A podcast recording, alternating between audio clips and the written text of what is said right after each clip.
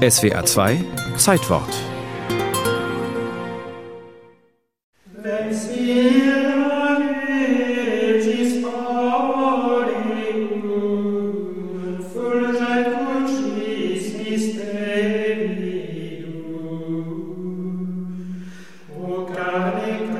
Herbst 569.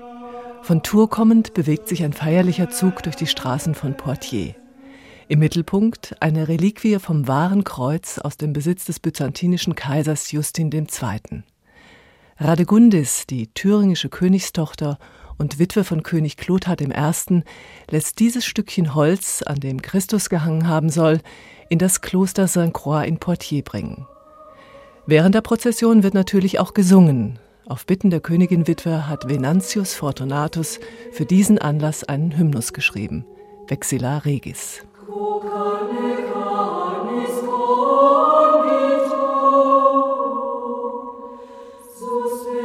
Venantius Fortunatus gehört zu den letzten römischen Dichtern der Spätantike und gleichzeitig zu den ersten des Mittelalters.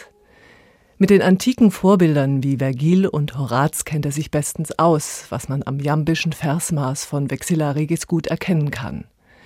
Ausgebildet wurde er in Ravenna, doch nach einer Wallfahrt nach Tours in Gallien zum Grab des heiligen Martin, als Dank für die Heilung von einem Augenleiden, blieb er dort.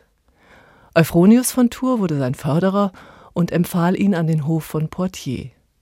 Schon bald kam er in Kontakt zu Radegundis und ihrer Pflegetochter Agnes, die sich beide ins Kloster vom Heiligen Kreuz zurückgezogen hatten.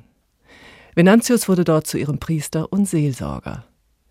Zu den zahlreichen Auftragswerken, die er in der Zeit danach für die Königin Witwe verfasste, gehörten neben dem Hymnus Vexilla Regis auch das Passionslied Pange Lingua, Preisezunge das Geheimnis dieses Leibs voll Herrlichkeit.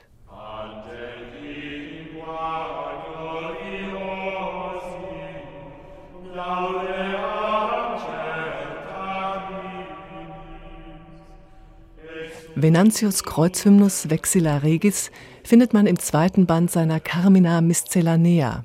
Diese elf Bücher, die liturgische Hymnen, Elegien, Epigramme und verschiedene Gelegenheitsgedichte enthalten, stehen heute in der Bibliotheca Augustana in Augsburg.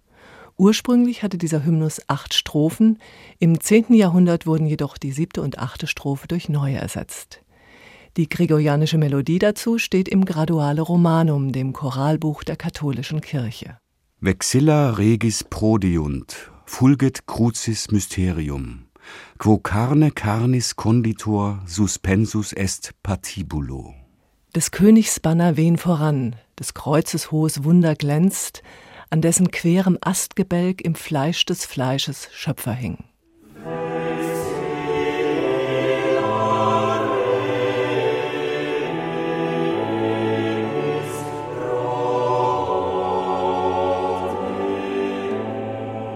In der Regel wird dieser Hymnus während der Vesper von Palmsonntag bis zum Mittwoch der Karwoche gesungen.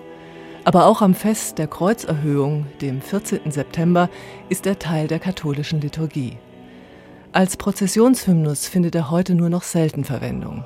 In einigen katholischen Gemeinden in Süddeutschland singt man während der Karfreitagsliturgie das Lied des Königs Fahne, das von dem lateinischen Kreuzhymnus abgeleitet ist. Ein Vexillum Regis ist eigentlich ein Königsbanner, in diesem Hymnus steht der Begriff jedoch symbolisch für die Königsherrschaft Christi.